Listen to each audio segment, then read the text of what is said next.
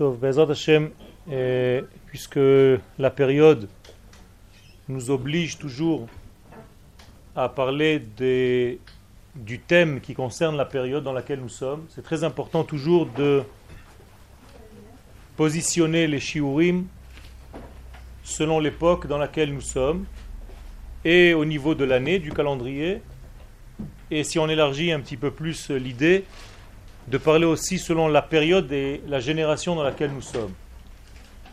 La génération dans laquelle nous sommes est une génération qui a besoin d'une lumière intérieure, d'une lumière plus profonde, moins superficielle au niveau de l'étude de la Torah.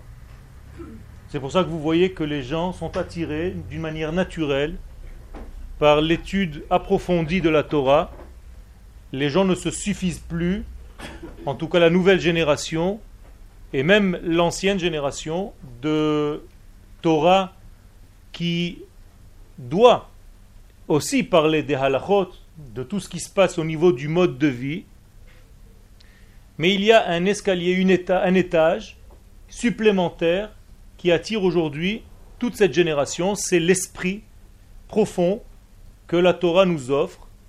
Qu'on nous a d'une manière voulue ou pas voulue pendant des centaines d'années caché, et aujourd'hui qui est en train d'exploser littéralement, de sortir au grand jour. Et je veux parler de la Torah de la Chassidoute et de la Kabbalah. Pour essayer de comprendre un tout petit peu quelle est cette Torah, et je vais essayer aujourd'hui, Bezrat Hashem, d'amener le sujet sous un angle peut-être un peu inattendu, je voudrais parler de la période pour l'instant qui nous fait l'union entre deux points dans l'année. Le premier point, celui que nous avons quitté il y a quelques semaines, ce point s'appelle Pessah. Et un autre point dans lequel nous allons rentrer dans quelques semaines qui s'appelle le point Shavuot.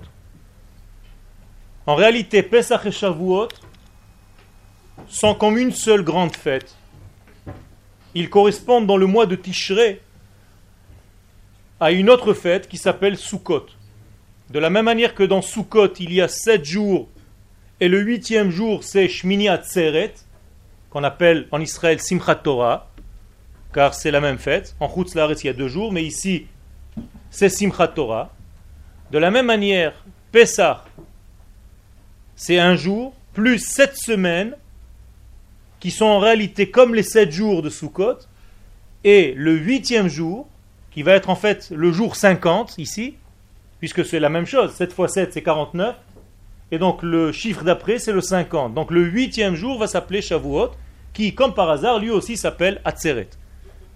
Donc nous avons deux mois dans l'année, un Atishre, l'autre Nissan, Iyar et Sivan, et c'est en réalité deux fêtes qui sont exactement les mêmes, à la grande différence, ou à la seule différence, que l'une d'entre elles est masculine, entre guillemets, et l'autre est féminine. Le Harizal dans la Kabbalah nous explique en effet que l'année, le calendrier hébraïque se divise en deux parties.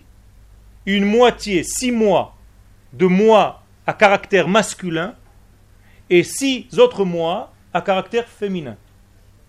Les mois masculins commencent à Tishré, Rosh Hashanah, Tishré, Cheshvan, Kislev, Tevet, Shvat et Adar. Six mois masculins. Que veut dire masculin? Veut dire potentiel, graine. Pas encore quelque chose qui est visible. Et puis, six mois féminins qui vont commencer à Nissan. Nissan, Iyar, Sivan, Tammuz, Av et Loul.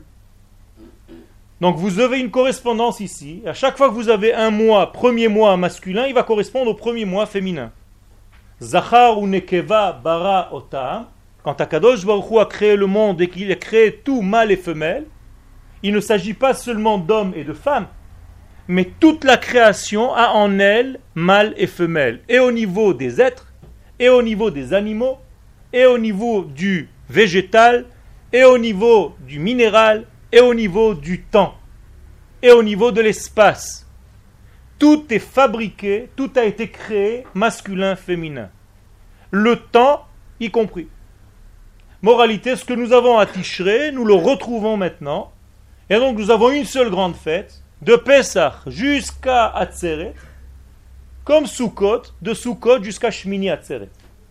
Donc Shavuot va s'appeler Atzeret.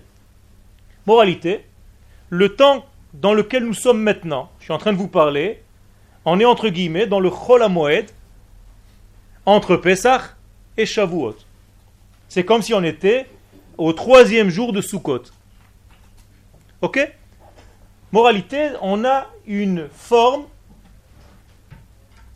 très intelligente de combinaison de l'année et nous allons essayer, Bezrat Hashem, de comprendre un tout petit peu ce qui se passe. Il y a quand même une différence entre le premier jour, donc Pessah, et celui que nous attendons, Shavuot. À Pessah, nous avons eu une Géoula, une délivrance miraculeuse, une intervention divine qui est venue descendre dans ce monde et qui nous a fait sortir d'Égypte avec très peu de mérite de notre part. Puisque à Pessah, nous étions dans un degré de 49 degrés d'impureté, je vous le rappelle, et malgré tout, nous avons eu une Géoula, une délivrance. Et à Shavuot, nous allons retrouver la même lumière à peu près que nous avons trouvée à Pessah. À la grande différence, c'est que à Pessah, comme je viens de vous le dire, la lumière est venue d'en haut vers le bas. Et à Shavuot, malgré ce que vous pensez, c'est l'homme qui monte vers le degré de la Torah. Même s'il est écrit que Dieu descend sur le mont Sinaï, en réalité, c'est les hommes qui sont montés au niveau de la réception de cette Torah, et c'est pour ça que cette Torah est donnée. À chaque fois, ce système revient. On peut dire que la grande lumière descend, ou alors que toi, homme, tu es monté au niveau de cette grande lumière. Alors les deux sont vrais. À Pessah, Dieu est descendu. À Shavuot, nous allons monter. À Pessah, nous avons eu un système de chesed, de miséricorde. Donc Dieu passe outre notre niveau. Et à Shavuot, ce n'est plus pareil. C'est selon notre mérite, selon notre puissance, nos limites, nos mesures. En hébreu, la mesure s'appelle Gevura, que nous allons recevoir la Torah. Et c'est pour ça que les sages nous disent Torah mipi hagvura shamanu. La Torah, nous l'avons reçue par le mérite, par la Gevura. Alors que la Geoula de Pessah, la délivrance de Pessah, c'est venu du chesed, de la miséricorde.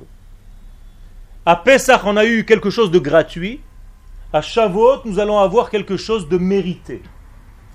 Alors comment on peut arriver à quelque chose de mérité à Shavuot? Grâce à toute la période dans laquelle nous sommes maintenant, qui s'appelle le Homer. Qu'est-ce que c'est que cette période du Homer? C'est une élévation de l'homme, de l'état où il a reçu quelque chose de gratuit, jusqu'à l'étape où il va faire quelque chose par son mérite. Et pendant 49 jours, du Homer, nous allons monter étape par étape pour mériter cette fois-ci la lumière, celle que nous avons eue gratuitement à Pessah, nous l'avons reçue, méritée à Shavuot. Ce qui veut dire qu'à Shavuot, chacun de nous va recevoir la Torah à son niveau à lui, selon le travail qu'il aura fourni pendant toute cette période de maintenant. Même si la Torah va être donnée une fois de plus, parce que le judaïsme n'est pas un livre d'histoire, mais à chaque fois qu'il y a une fête, il n'y a pas eu juste commémoration du don de la Torah, pas du tout. C'est que le don de la Torah se refait chaque année. Exactement comme la sortie d'Égypte se refait chaque année. Celui qui ne considère pas que lui-même est en train de sortir d'Égypte a raté en fait Pessah. Ce n'est pas une commémoration d'un jour, il y a 3300 ans, que les Juifs sont sortis d'Égypte. Aucun rapport. Ils sont sortis d'Égypte parce que cette période-là est propice à sortir d'Égypte. Et nous-mêmes, il y a quelques semaines, pendant Pessah, on aurait dû, on devait avoir la conscience que nous sommes en train de sortir d'Égypte. Alors peut-être qu'on a un tout petit peu raté ça, c'est pas grave. À Shavuot, on peut se rattraper. Ça ne sera pas une commémoration du don de la Torah, mais une répétition du don de la Torah. Ça veut dire que dans quelques semaines, quand Shavuot va arriver, nous allons recevoir la Torah. Qu'est-ce que ça veut dire Nous allons recevoir la Torah, tu nous racontes des histoires Il n'y a pas le mont Sinaï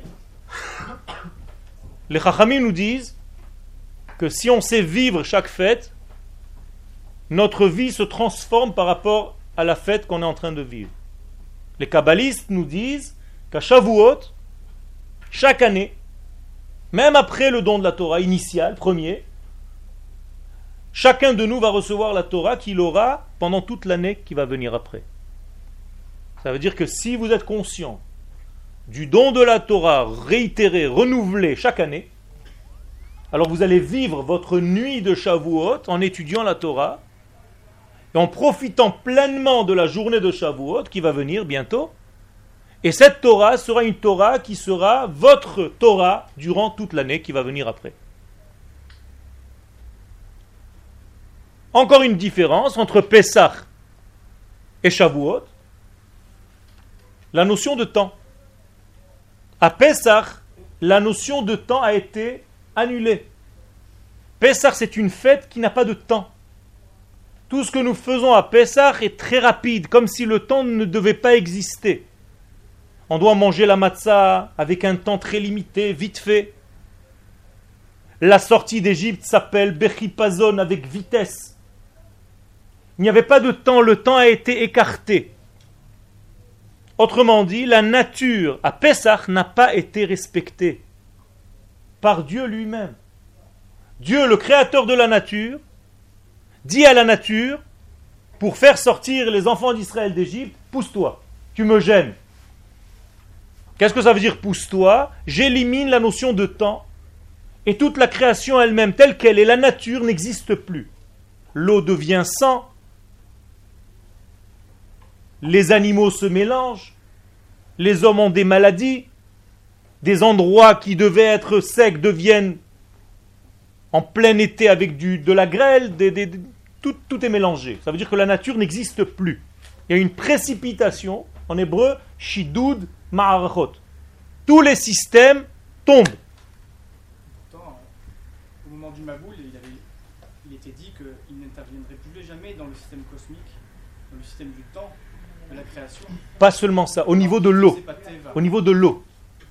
C'est marqué là-bas au niveau de l'eau. D'ailleurs, ça c'était ce que tu viens de dire c'est ce que Paro pensait lui aussi. Puisque Dieu a promis dans le déluge de ne plus détruire le monde par l'eau, moi, Paro, je vais noyer les enfants d'Israël dans l'eau. Et comme Dieu ne peut pas faire mesure pour mesure, alors je serai tranquille. C'était que pour l'eau. Donc le temps a été annulé. Et tout de suite, après la première journée de Pessah, qu'est-ce qui réapparaît? Le temps. Comment il réapparaît le temps? Sfirat Homer.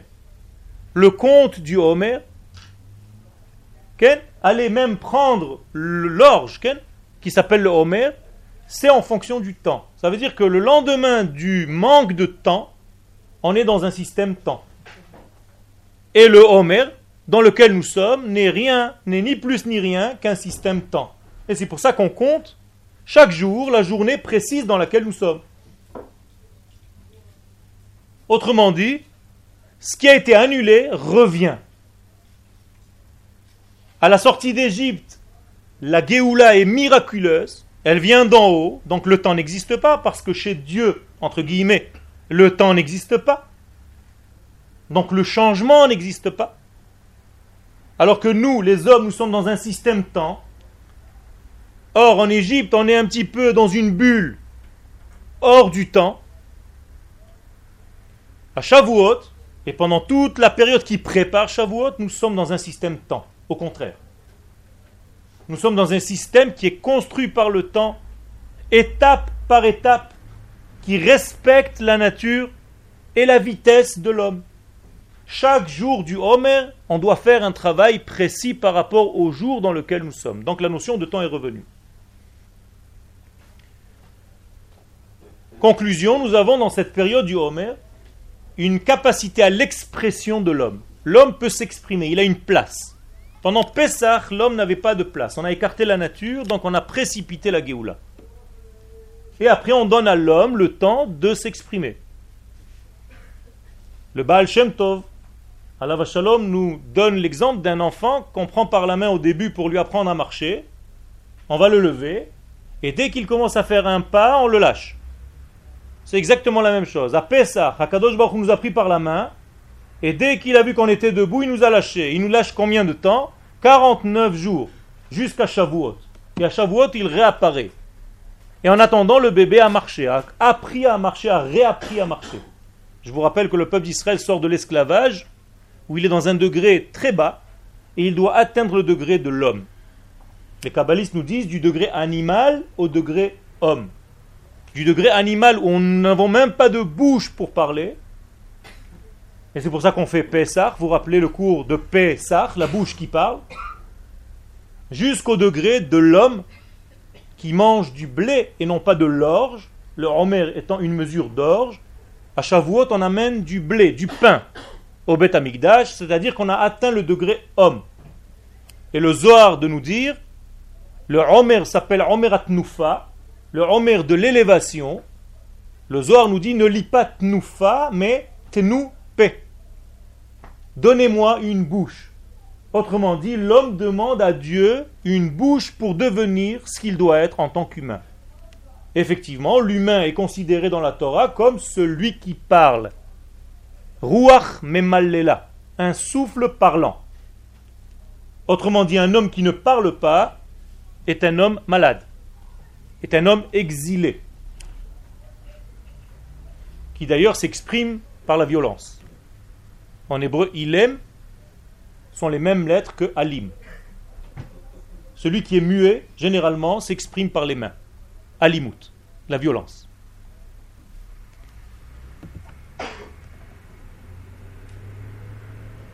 La direction donc de Pessah est une direction de haut vers le bas. La direction du Homer est une direction d'élévation du bas vers le haut, si on devait donner des sens. Qu'est-ce qui s'est passé durant cette période? Nous sommes dans le mois de Iyar, un mois entier qui entre Pesach et Shavuot, et il s'est passé beaucoup de choses dans ce mois. Le mois de Iyar est un mois qui donne donc à l'homme la capacité à l'expression. Effectivement, mercredi qui va venir, nous sommes Pesach Sheni, deuxième Pesach. Qu'est-ce que c'est que ce deuxième Pesach? Une invention humaine. Il n'y a pas de Sukkot Sheni. Il n'y a pas d'autre fête Sheni. Qu'est-ce que c'est Pesach Sheni? Quelques personnes qui étaient impures pendant le premier Pesach, ou qui étaient dans un chemin, qui n'étaient pas à l'endroit où ils devaient être, ont raté en quelque sorte le Korban de Pesach. Alors ils viennent chez Moshe Rabbeinu, ils lui disent Pourquoi nous sommes retirés du peuple d'Israël? Nous aussi on veut faire partie de ce peuple. On a raté le premier Pessah. Il n'y a pas un oral de rattrapage? Pessah 2 Akadosh Baruchou leur dit, il n'y a pas de problème, je vous fais un Pessah sur mesure. Le premier Pessah était le 15 Nissan, je vais vous faire un Pessah le 15 Iyar. Le premier Pessah, encore une fois, c'est un Pessah de Dieu. Le deuxième Pessah est un Pessah voulu par les hommes, donc c'est un Pessah qui vient du bas vers le haut encore une fois, à l'initiative de l'homme. Donc nous sommes dans un mois où l'homme doit prendre des initiatives. Toute la période qui nous fait le lien entre Pesach et Shavuot, remarquez bien que je ne dis pas qu'il qui sépare Pesach de Shavuot, parce que ce n'est pas une séparation, un lien. Toute cette période-là, c'est une période qui donne à l'homme la place de s'exprimer et de prendre des initiatives dans sa vie. D'ailleurs, lorsque l'homme commence à agir dans sa vie, il commence à guérir. Pas par hasard que les initiales du mot Iyar, c'est Ani Hashem Rofecha. Je suis l'éternel, ton guérisseur. Ta guérison, c'est lorsque tu commences à bouger. Lorsque tu n'attends pas que le ciel te tombe sur la tête, mais lorsque toi tu montes, tu élèves ta vie vers un degré qui s'appelle ciel. Comme par hasard, la guerre la plus grande la première guerre la plus grande qu'ait connue le peuple d'Israël, c'était pendant le mois de Iyar. Effectivement, ils sont sortis d'Égypte et quelques jours après la sortie d'Égypte, il y a Amalek qui nous attaque. La guerre de Amalek a eu lieu pendant le mois de Iyar. Alors, outre le fait que nous avons une date à laquelle Amalek est venu nous attaquer, il faut comprendre le sens profond. Le sens profond nous dit que lorsque tu sors de ton Égypte, qui est à l'initiative de Dieu, et que tu commences à construire quelque chose à l'initiative de l'homme, il y a toujours un Amalek qui va venir te déranger. À chaque fois que tu vas vouloir construire quelque chose de tes mains, on va t'envoyer quelqu'un qui va te perturber parce que justement tu es en train de faire un vrai travail. Bien entendu, dans les temps modernes, et ce n'est pas un hasard non plus, nous avons connu toutes les fêtes de l'indépendance de notre État d'Israël, Yom HaAtzmaut, Yom Yerushalayim, pendant ce mois de Iyar, comme par hasard. Encore une fois, là aussi, où il y a une force du peuple de retrouver son identité, et ce n'est pas par hasard si ça se passe dans cette période précise.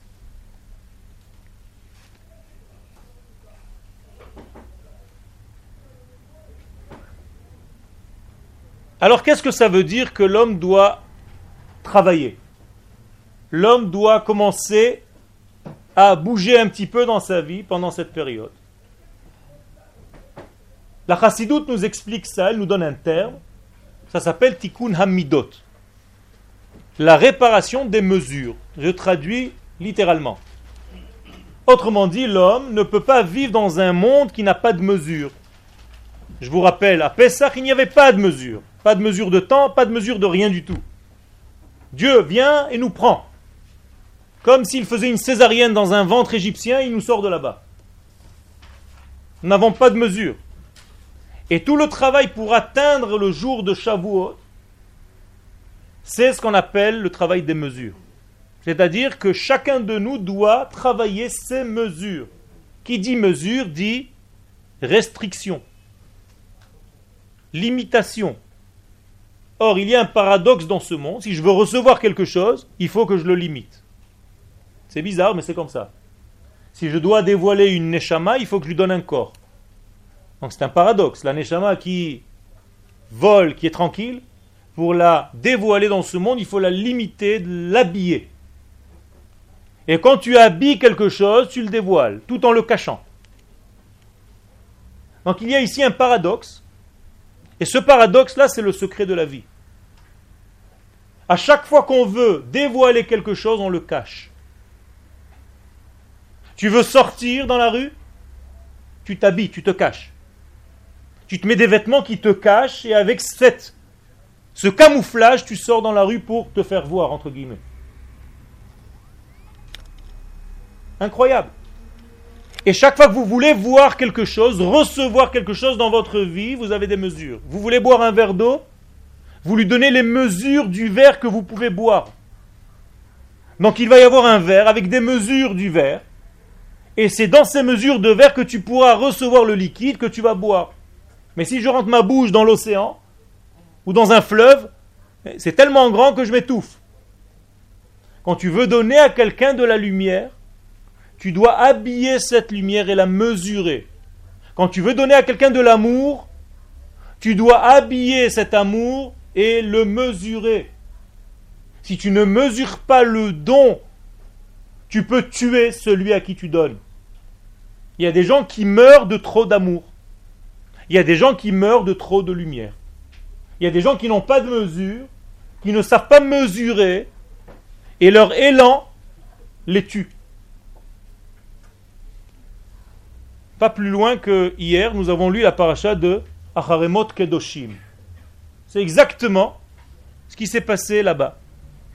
Les deux fils d'Aaron, qui avaient un élan très fort du divin, n'avaient pas les mesures de cet élan, entre guillemets,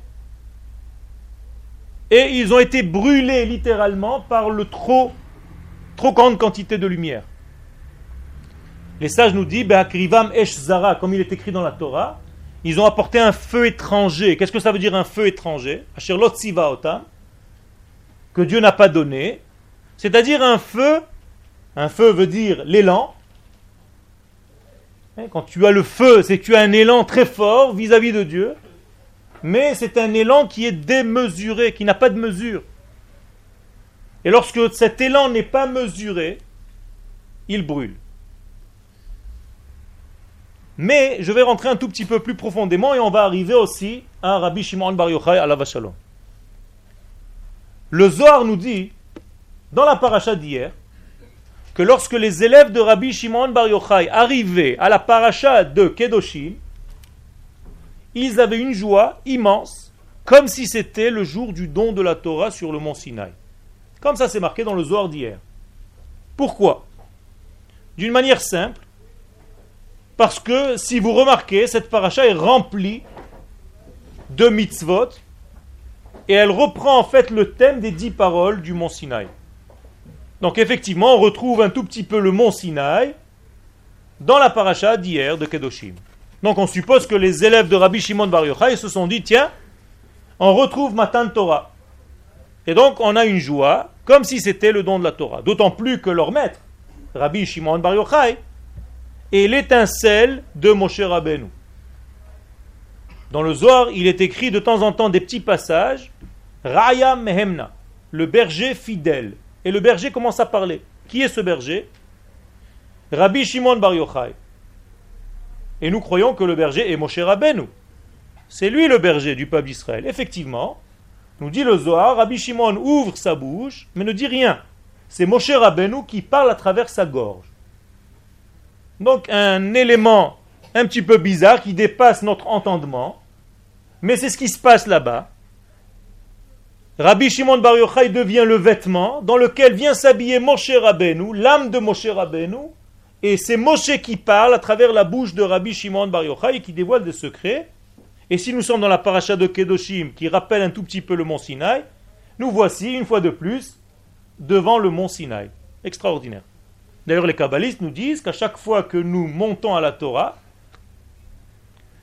celui qui monte à la Torah monte au mont Sinaï. Et il est, à l'instant où il monte à la Torah, on vient de l'appeler Ya'amod Hashem Atov Eliyahu ben Yonatan, il monte Rishon, Sheni.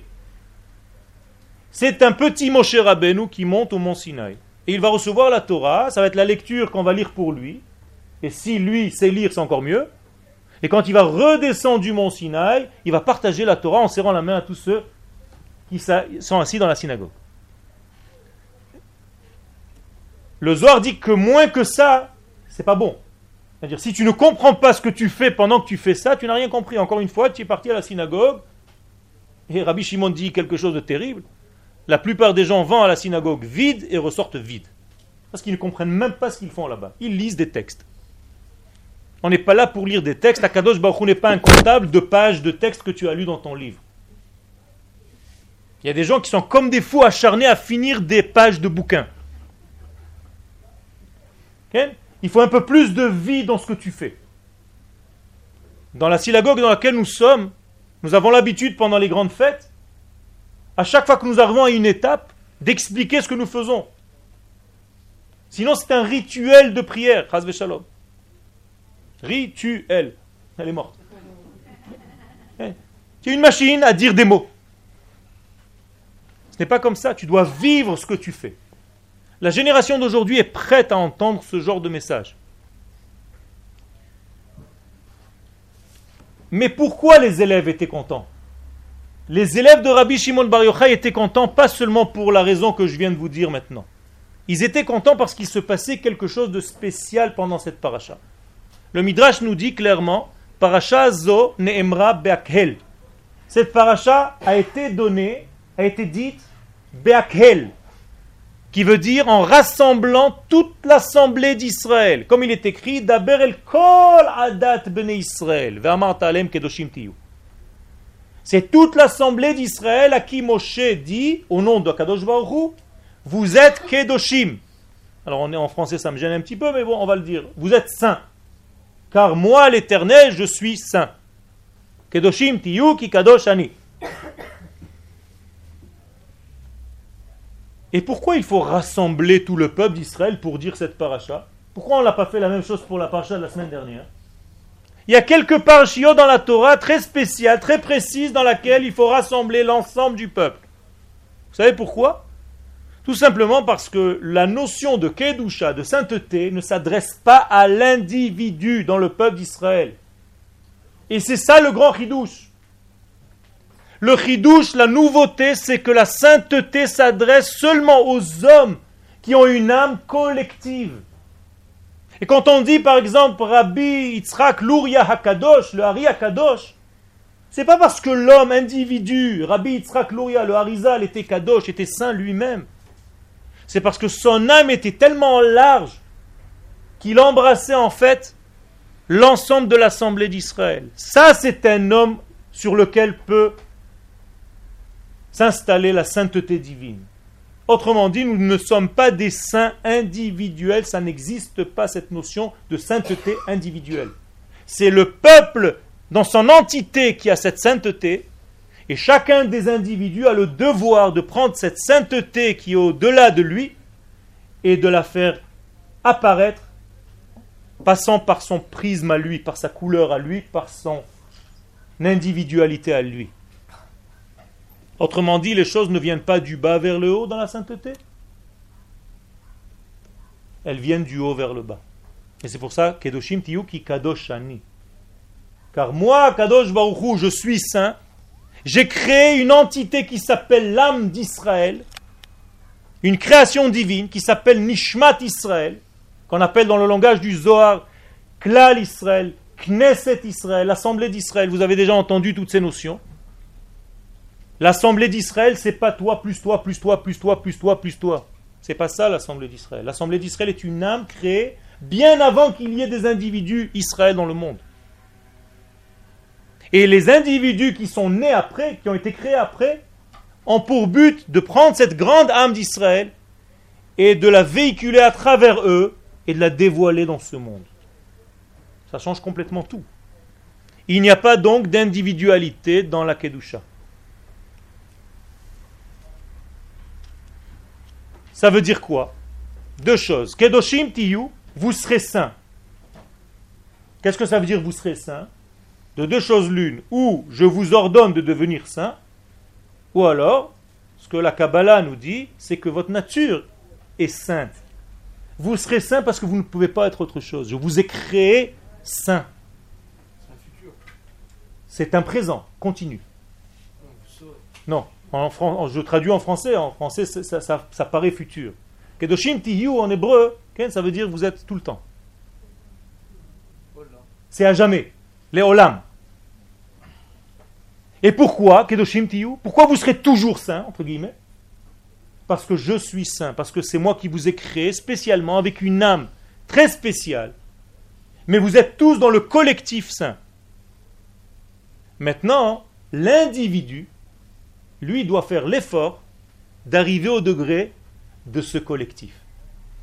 Et alors, si l'individu arrive au degré de l'âme d'Israël, alors lui aussi, la sainteté va passer par lui. Shakul Moshe Keneget Kol Israël. Moshe pesait le poids de tout le peuple d'Israël. Ça veut dire que Moshe est arrivé à cette sainteté collective de l'âme d'Israël. Et c'est pour ça que c'est l'Okambe Israël que Moshe Od. Jamais on a vu un homme de cette qualité qui a grandi et qui a embrassé l'âme d'Israël dans son entité, à tel point que l'homme individu, Moshe, n'existait pas. Il était en fait le canal de toute l'âme d'Israël qui passait par lui. Imaginez-vous la grandeur d'âme. Mais qu'est-ce que c'est que la sainteté? Qu'est-ce que ça veut dire que de devenir saint ou de dévoiler la sainteté, peu importe? Est-ce que ça veut dire quitter la vie? La plupart des gens pensent que devenir saint, c'est s'enfermer dans une chambre, ne plus manger, ne plus boire, étudier toute la journée, et monter dans un degré spirituel où tu deviens au bout d'un mois, un mois et demi, une petite vapeur. D'esprit, antimatière. Pas du tout. C'est exactement l'inverse. C'est une faute essentielle de penser ça. Ce n'est pas du judaïsme de penser ça. Le judaïsme nous dit exactement l'inverse. Que la kedusha, la sainteté, c'est le secret de la vie. La vie est sainteté. Et si tu ne sais pas, si tu as besoin de te sauver de la vie pour toucher le saint, c'est que tu t'es planté quelque part. Tu as un problème. Plus l'homme est sain, plus il vit, dans le vrai sens de la vie. Il est vivant. Comment ça se manifeste dans la journée? Un petit exemple, peut-être qu'il mange un tout petit peu moins que les autres. Il a moins besoin de dormir que les autres. Il est toujours en éveil. Son âme fonctionne pleinement et il vit. Il n'est pas fatigué. Il est dans la vie. Vous savez très bien que quelqu'un qui est angoissé, quelqu'un qui est dépressif a toujours besoin de dormir. Parce qu'il est plus du côté mort. Quelqu'un qui est vivant est toujours vivant. Un enfant, c'est un petit ressort. Pourquoi? S'il est tellement proche de la vie que tu, toi, tu es déjà crevé, fatigué, et lui encore, il est en train de sauter. Il y a des hommes qui grandissent et qui deviennent comme ça. Ce ne sont pas des hyperactifs, ce sont des hommes qui vivent plus parce qu'ils ont touché le Kodesh. Qu'est-ce que ça veut dire exactement? Ce que je vous ai dit tout à l'heure, c'est que nous sommes des individus, on ne peut pas le cacher. Chacun de nous est un individu. Mais si j'arrive par mon individu, par ma personnalité à moi, telle que Dieu m'a créé, avec mes capacités, chacun avec ses capacités que Dieu lui a données, des cadeaux dans la vie, il doit dévoiler le tout, c'est-à-dire ce qu'on appelle l'âme d'Israël. Si tu arrives à faire ça, avec ta spécificité, dévoiler le tout, l'assemblée d'Israël, tu deviens un homme kadosh. Les chachamim dans la chassidut appellent ça tikkun klali. Le tikkun klali, ça veut dire la, la réparation du tout. Et pas la réparation de l'individu privé qui va égoïstement essayer de se corriger lui. Ça n'existe pas dans le judaïsme.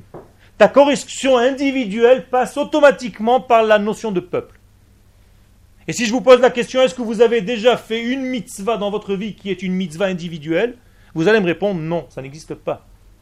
Toute mitzvah que nous avons fait, même si c'est une mitzvah apparemment individuelle,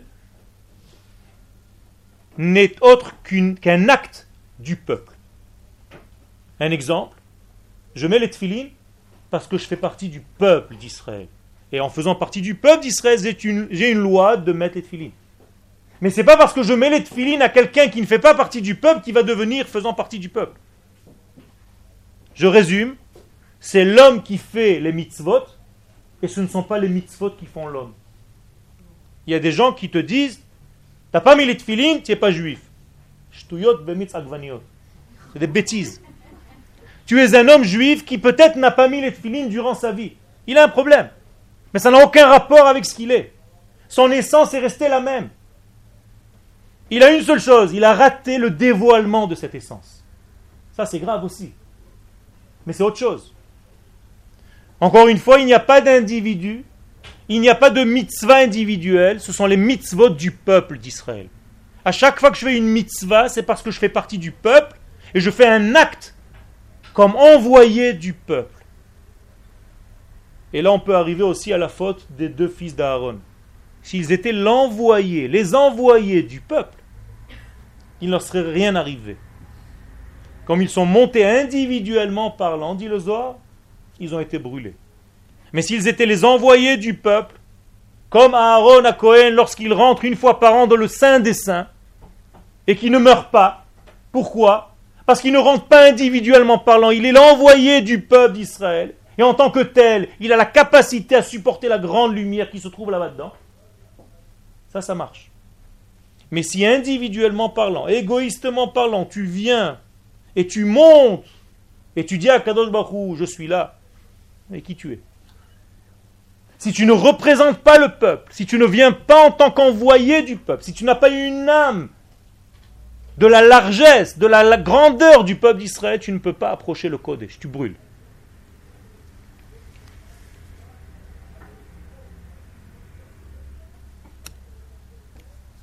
Et ça, c'est le feu étranger. Pratiquement, qu'est-ce que la Torah nous dit?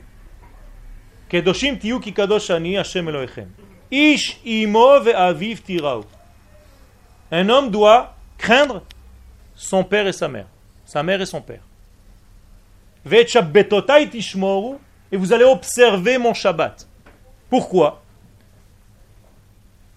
Tout simplement parce que, encore une fois, c'est l'entonnoir. ça vient du haut. Tu veux devenir saint, il faut que tu comprennes d'où vient la sainteté. Elle vient d'en haut. N'oublie pas que tu as des parents. Les parents, c'est quelque chose de plus large que toi. C'est en forme d'entonnoir. C'est venu du grand Shabbat. C'est venu de l'éternel. Et ça se contracte. Ça passe par tes parents, et ça descend, et ça devient toi. Mais si tu oublies que tu viens du grand large, et tu as l'impression que ta sainteté vient du bas vers le haut, tu es en train de défoncer des portes ouvertes, tu n'arriveras nulle part. Si tu ne respectes pas ta source, en l'occurrence ton père et ta mère et la Gemara dans le traité de Brachot dit Akadosh Baruch et l'assemblée d'Israël, la Shrina. Aviv zekut ve'imo knesset Israël. Alors tu ne peux pas atteindre ce degré de sainteté. Et maintenant j'arrive. Pourquoi les élèves de Rabbi Shimon Bar Yochai étaient tellement contents en arrivant dans cette paracha de Kedoshim? Tout simplement parce que c'était le sujet principal de leur étude de chaque jour dans la yeshiva. Qu'est-ce qu'ils étudient, les élèves de Rabbi Shimon Bar Yochai? Ils étudient la Torah des secrets. Qu'est-ce que c'est que la Torah des secrets? La Torah des secrets, c'est la Torah qui traite pas seulement des mitzvot individuels que tu es en train de faire aujourd'hui, à savoir comment cachériser le poignet du couteau en fer ou en bois, avant Pessah, qui est très important.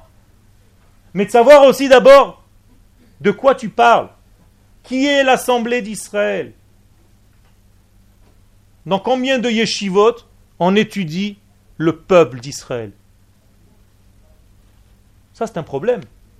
On n'étudie pas la Et c'est pour ça que le Rav Kook Zatzal a instauré une étude obligatoire d'étudier qui nous sommes dans sa yeshiva de Merkazara à Yerushalayim.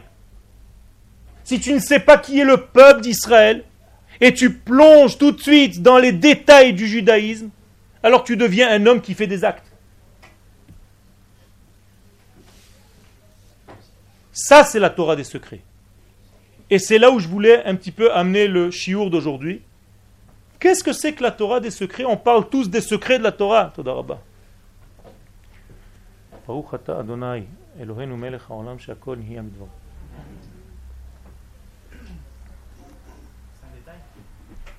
Les secrets de la Torah,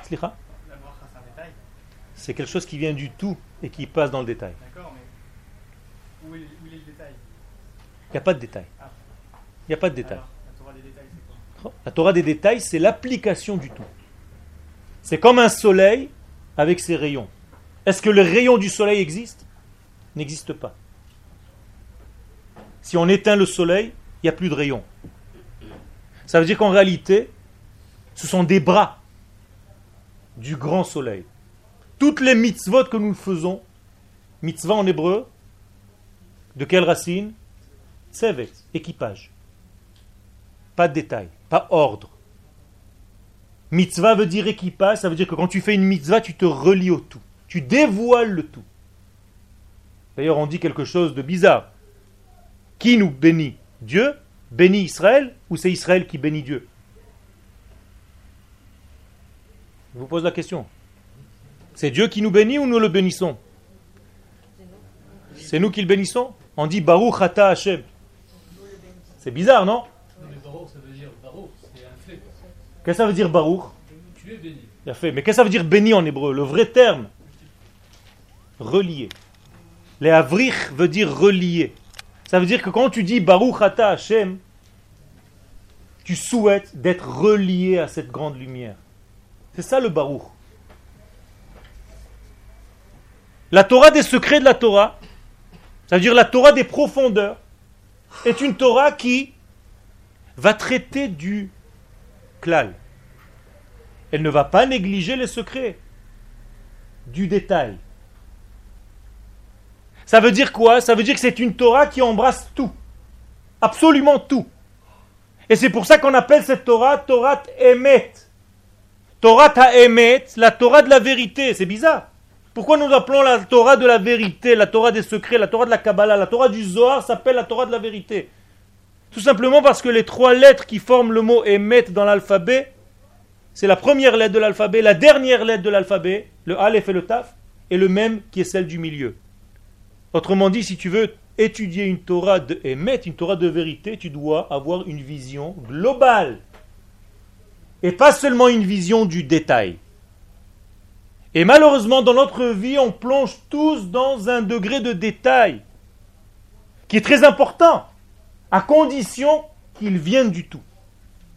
Mais si on prend le détail, on le déconnecte du tout, et on s'applique au détail, sans avoir une vision globale du tout, on se perd, comme on dit en hébreu, merov etzim, loroim et À force de voir des arbres, tu ne sais pas que tu es dans une forêt.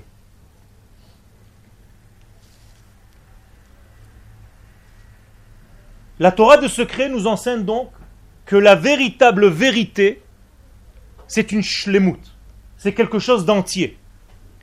Une entité entre l'âme et le corps, entre le tout et le détail qui va dévoiler ce tout, comme j'ai dit tout à l'heure. Ça veut dire qu'on respecte l'individu en tant que tel, et on lui demande de dévoiler ce tout à travers son prisme à lui, sa forme à lui. C'est bizarre parce que la faute de Nadav et ou si je reviens, le Midrash nous dit quelques éléments dans lesquels il définit leur faute. Très bizarre. Première des choses, même eux, entre eux, les deux, ne se sont pas concertés. C'est-à-dire chacun était individuel dans son acte. On aurait pu penser qu'au moins ils étaient deux et qu'ils allaient faire quelque chose à deux. Même entre eux, il n'y avait pas d'accord. Très bizarre. Regardez jusqu'où les sages nous vont. begadim, il y a marqué. Il n'avait pas de vêtements. Bien entendu, on ne doit pas comprendre ça au premier degré. Qu'est-ce que ça veut dire Il n'avait pas de vêtements, il n'avait pas de mesure, d'ustensile dans lequel contenir la grande lumière. Donc ils se sont brûlés par un manque de vêtements. Ce sont des codes. Autre chose, ils n'étaient pas mariés. Dit le Midrash. La même chose. Il n'y a pas de quelque chose d'entier. Un homme sans femme est, appelé, est appelé palgegoufa, une moitié d'homme, moitié de corps. Moralité, tous ces éléments vont tous dans la même direction. Il n'y avait pas d'entité. Quand il n'y a pas d'entité, tu ne peux pas devenir toucher ce Kodesh. Même si tu es un homme très grand. Et la Torah dit que ces hommes étaient immenses. D'ailleurs, Esh Zara, en hébreu, un feu étranger, n'est pas, n'est pas traduit aussi textuellement. On peut traduire en hébreu, qu'est-ce que ça veut dire Esh Zara ou Avoda Zara? Qu'est-ce que ça veut dire Zara en hébreu? Alors on a traduit déjà étranger, mais d'où vient cette racine? Pas raz, non. Zar, c'est l'inverse. Il y a un des 39 travaux interdits le Shabbat qui s'appelle Zoré. Qu'est-ce que ça veut dire Zoré? Pas Zoréa, pas planté, Zoré. Zoré, c'est éparpillé en hébreu. Avoda Zara, c'est un culte de l'éparpillement. Quand tu t'éparpilles, quand tu n'es pas concentré, quand tu es en dehors du système que tu dois être, tu es en train de faire de la Zara.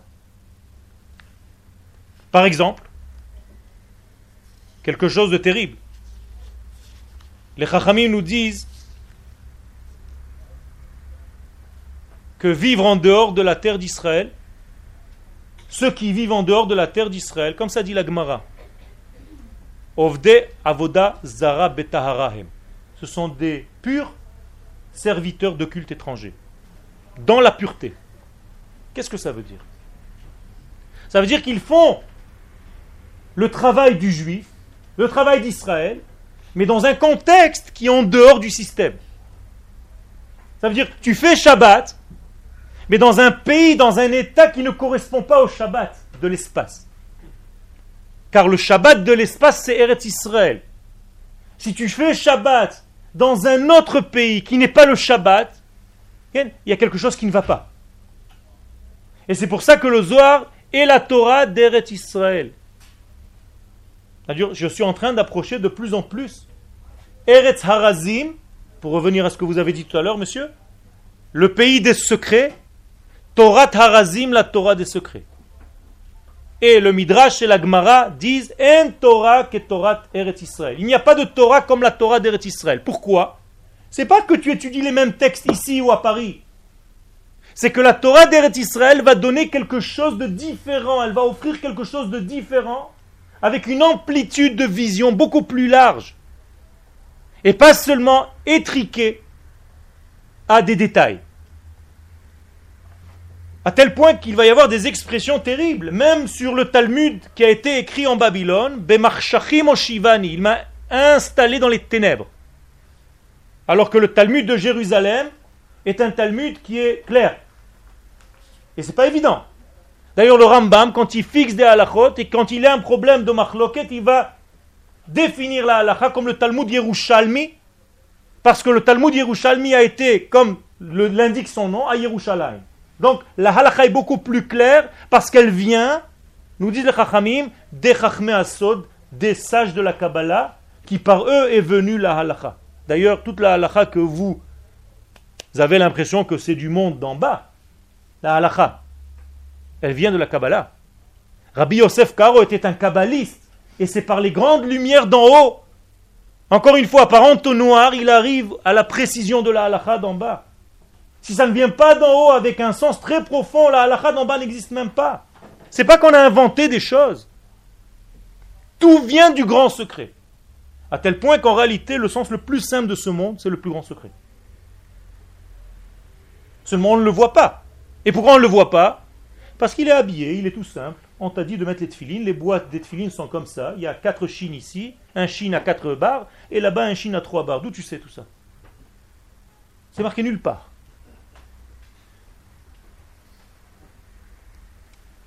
Et la Gemara dans Chagiga va nous dire Israël, quand Israël est en exil,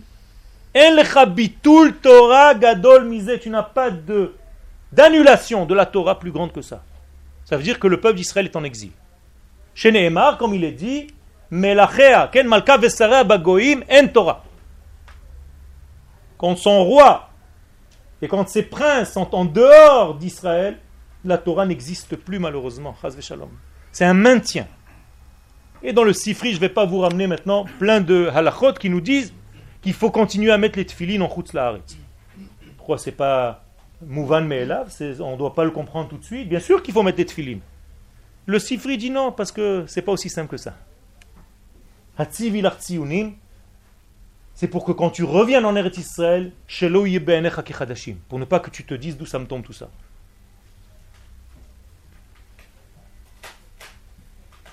Je vais vous lire un passage de Torah Trutz Laaretz et de Torah Eretz Israël que nous ramène le Rav Kook dans Oroth, Oroth à Torah.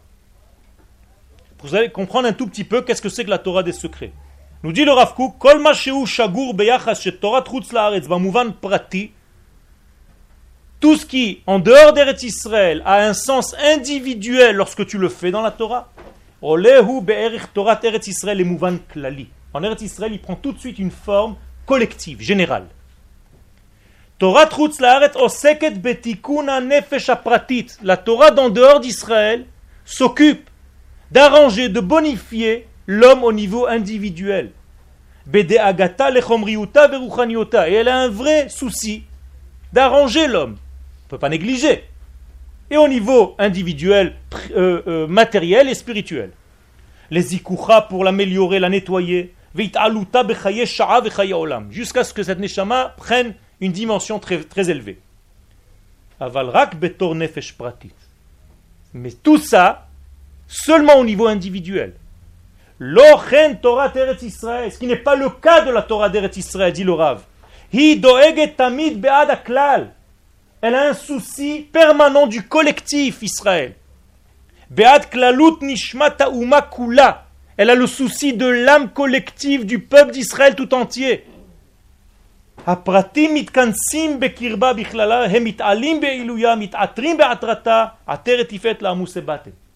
Et tous les individus sont en réalité baignés dans un grand fleuve très très fort, divin, qui nous amène naturellement. Encore une fois, là on revient au thème principal pas comme une guerre contre la nature, mais naturellement.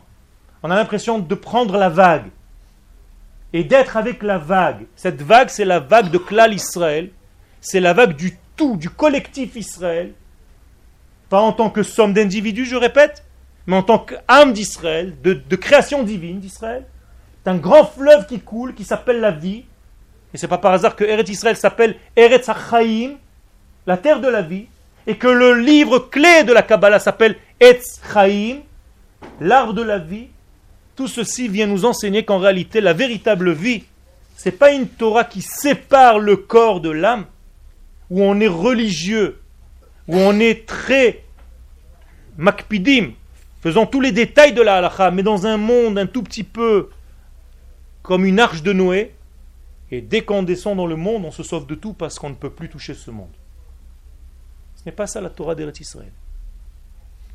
La Torah d'Eretz Israël s'appelle Torah Tanistar. Qu'est-ce que ça veut dire Torah Tanistar? La Torah des secrets. Mais en réalité, c'est plus fort que ça. C'est la Torah du paradoxe. Nistar, ça vient de la racine stira.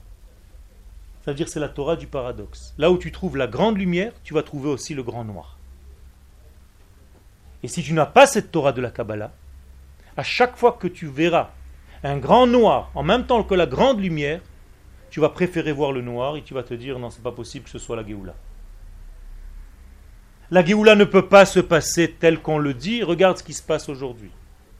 Ceux qui vous disent ça, c'est parce qu'ils n'ont pas une vision de la Torah des secrets. La Torah des secrets, elle voit le tout encore une fois.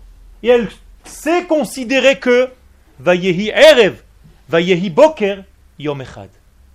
Ce fut un soir, ce fut un matin, ça fait partie d'une seule et même unité. Ça veut dire que même dans des périodes dans la vie où tu verras apparemment quelque chose de grand noir, en réalité c'est un noir qui fait partie d'une grande lumière qui vient à côté, et les deux ensemble font le tout. Et vous avez une indication donc de ceux qui voient toujours la profondeur, comme le maître de Rabbi Shimon Bar Yochai, qui est ni plus ni moins Rabbi Akiva, je vous rappelle l'histoire que nous raconte la Gemara, lorsqu'il est rentré dans les destructions du temple, et que tous les élèves étaient en train de pleurer, lui il est en train de rigoler. Comment tu peux rire, Rabbi Akiva On est en train de voir la destruction du temple. Rabbi Akiva voit toujours la partie du noir, mais la partie du plein juste à côté. Et c'est pour ça que c'est un grand optimiste. C'est pour ça que la Torah de la Kabbalah est d'un optimisme extraordinaire. Parce qu'elle voit la vie tout le temps, même là où tout le monde voit déjà la dépression, la fin du monde. Rabbi Pinchas Ben Yair, et je vous passe des centaines et des centaines d'exemples. De, Rabbi Pinchas Ben Yair est allé pour délivrer des prisonniers. Il y avait un fleuve. Et il dit au fleuve, fleuve, ouvre-toi, je dois aller délivrer des prisonniers. Et le fleuve lui dit à Rabbi Pinchas Ben Yair, mais qui tu es toi? Tu viens arrêter la nature Toi, c'est possible qu'on te laisse libérer les prisonniers C'est possible que non. Moi, je fais toujours la volonté de Dieu, je coule. Et Rabbi Pinchas Ben Yair lui dit, maintenant je te dis d'arrêter, parce que si tu n'arrêtes pas maintenant, je te fais une xéra que jamais l'eau coulera par ici et le fleuve s'arrête de couler. Et il passe. Et le fleuve continue de couler. Et il dit, attends, c'est pas fini. Fleuve, rouvre-toi. J'ai mon serviteur qui est juste à côté. Lui aussi doit passer. Et le fleuve se réouvre. Et le serviteur passe. Et le fleuve se referme. Et Rabbi Pinchas de lui dire, fleuve, rouvre-toi une troisième fois. Parce qu'il y a un arabe, nous dit là-bas, qui lui aussi va faire un travail avec nous et il doit traverser et le fleuve se réouvre et se referme. À tel point que les sages dans la Gemara nous disent Mais c'est qui ce Rabbi Pinchas Ben Yair? Il est plus grand que Moshe Rabbeinu? Moshe Rabbeinu, ça s'est ouvert une fois. Et lui, ça s'ouvre trois fois de suite pour des petits éléments apparemment qui n'ont rien à faire. Le Maharal dans Gvurot Hashem, dans un des livres du Maharal qui traite de cette puissance-là, de Dieu, nous dit qu'en réalité il y a un grand secret. Quel est le grand secret de cette Gemara, de cet exemple? C'est que lorsque tu vas pour faire quelque chose, pour libérer une grande lumière, et là je rentre un petit peu dans le secret, dans l'allusion, plus exactement. Libérer un prisonnier, c'est pas seulement libérer un prisonnier, c'est même libérer un texte qui est pendant des générations personne ne l'a compris. Et maintenant tu vas le libérer. Tu vas le sortir de son exil. Pour aller faire un travail tel que celui-ci, il n'y a aucun fleuve qui peut t'arrêter dans la vie. Il n'y a aucun océan qui peut t'arrêter dans la vie. Tu vas couper même un océan qui te paraît comme la fin du monde. Yam souf. Yam sauf. C'est comme ça la traversée. Et ça, c'est la force de la Torah de la Kabbalah. La connexion entre l'esprit et la matière. Paradoxe. La Torah des paradoxes. Ani Rishon, Ve'ani Acharon. Akadosh Baruch dit Je suis le premier, je suis le dernier. Comment? Je me dévoile en me cachant. En effet, Olam vient du terme Ne'elam, celui qui est caché. Dieu se dévoile par la cachette, par le camouflage. Tu veux parler, tu limites ta parole. Tu veux voir, tu dois avoir un écran. Et toute notre vie est basée sur ce paradoxe, sur cette dualité. Nous sommes dans un monde paradoxal. Et étudier la Torah de Rabbi Shimon Bar Yochai, c'est éclairer la nuit avec une grande lumière. D'ailleurs, ceux qui connaissent un petit peu les jours et les caractéristiques des jours du Homer savent que le jour de Rabbi Shimon Bar Yochai, c'est le jour normalement le plus dur de toute la Sphirata Homer. On appelle ça dans la Kabbalah Hod Shebehod. C'est un degré très très délicat. Et Rabbi Shimon Bar Yochai a choisi cette journée-là pour justement qu'on agrandisse la grande lumière dans le plein noir. Encore une fois, ce paradoxe. Mettez de la grande lumière là où ça vous paraît le plus noir possible. Soyez optimiste. Voyez la Géoula, même dans la situation dans laquelle vous êtes aujourd'hui. Ne soyez pas en dépression. Celui qui est en dépression, c'est celui qui a perdu la Emouna, celui qui est tombé dans la guerre contre Amalek. La Torah de la Kabbalah vient nous enseigner qu'il y a une Kedusha dans la nature. On n'a plus besoin d'écarter la nature comme à Pessah. On n'a pas besoin d'enlever le temps.